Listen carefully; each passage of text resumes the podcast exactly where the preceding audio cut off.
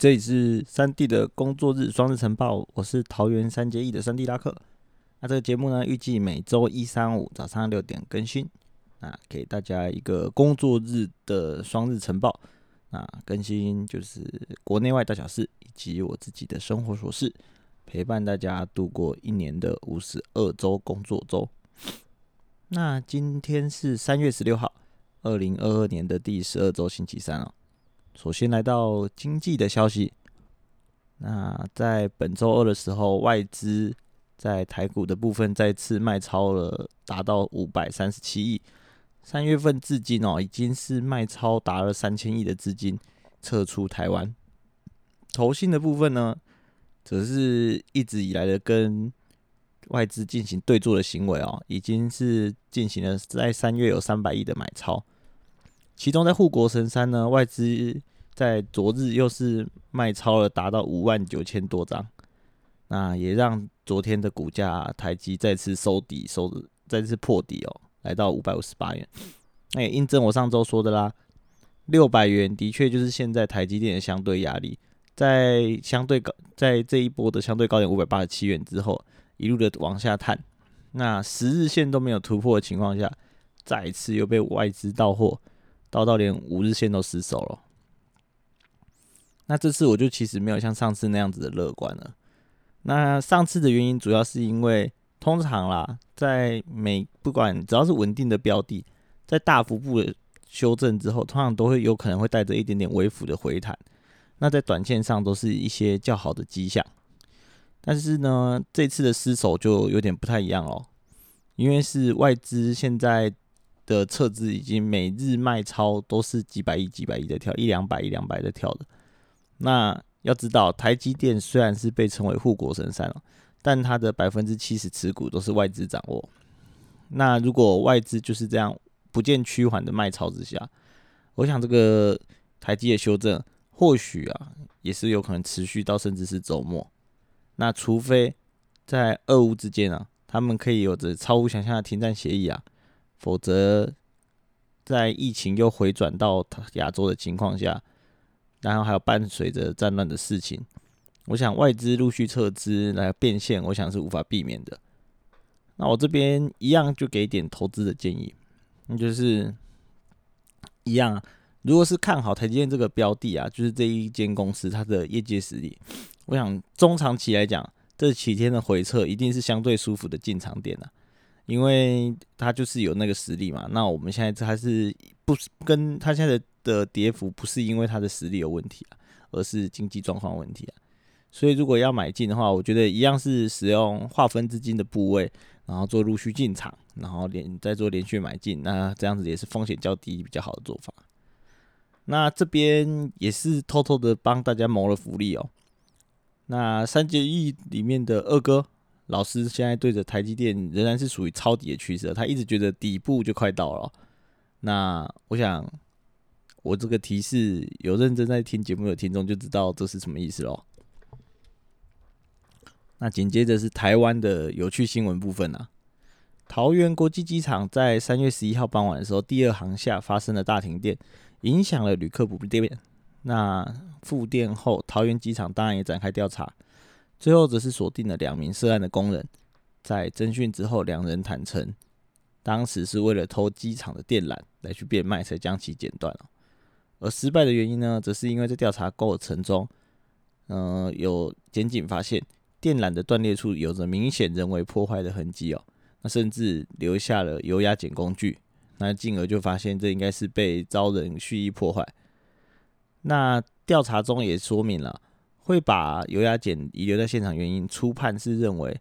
电缆上面通电的是上万伏的高压电力，那因此在破坏时破坏电缆时的电弧啊溶解了高油压工具，导致它就是整个附着在上面。那工人也是工人的部分就是慌张的逃跑嘛。那关于停电部分呢，工人只是说他们不知道剪掉电缆这件事情会造成停电停电哦。那话说在这边，我其实觉得这则新闻整整个就是资讯量过多啊，没办法吐槽。我们就先不要讨论为什么两个工人他们没事要去偷电缆，然后还选了桃园国际机场，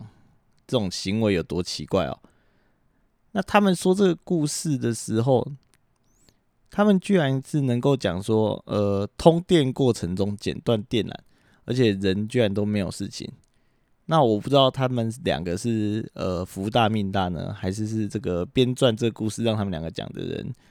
真的是呃不经大脑啦，因为他们可能我在猜想那一个编撰故事或是这两位，他们应该是没有看过。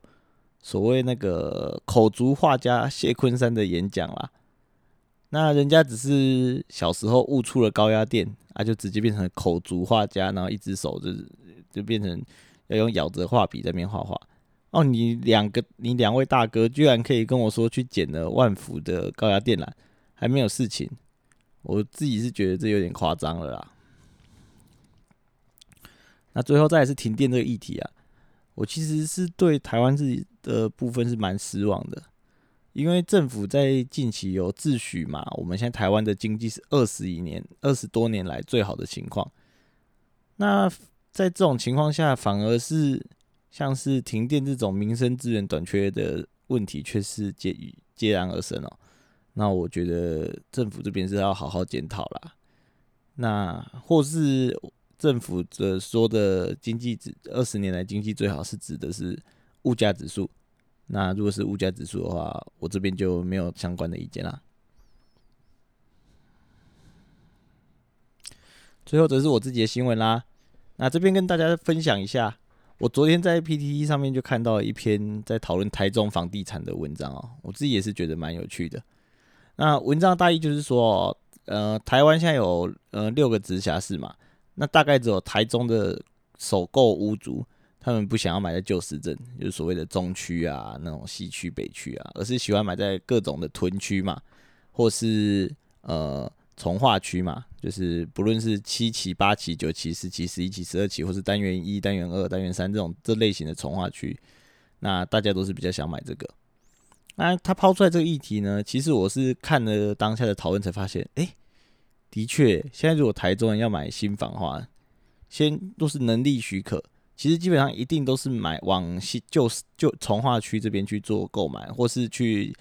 近郊的地方去买一个就比较呃自己可以负担的一个价位，那而不会用这样的价钱在台中的旧市镇去买房哦。那我觉得其实这个有一个主因，是因为台中有一条七十四号的快速道路，那它其实是一个环状的，那。大家可能讲这样子不太了解，那它七十四号道路下面的马路讲给大家听，可能就比较有感觉哦。它桥下叫做环中路哦，那顾名思义嘛，环中路就是环了台中一圈，那就好像就就像台中是整个被一条大马路给包住，一条快速道路给包住的情况，那也会造成说，哎，好像到处都有一点发展的感觉，就会有一种，哎，台中好像到处都市区的错觉哦。那甚至是在不同的区域，就会有不同的译文的呃特色，或是有的地方绿地比较多啊，有的地方盖的呃公园比较多，有的地方是盖剧院啊，有的地方是盖一些呃会馆或者是一些公园，那就是代表划分也是明明确的嘛。那另外一个就是要讲的是，其实台中的就业啊，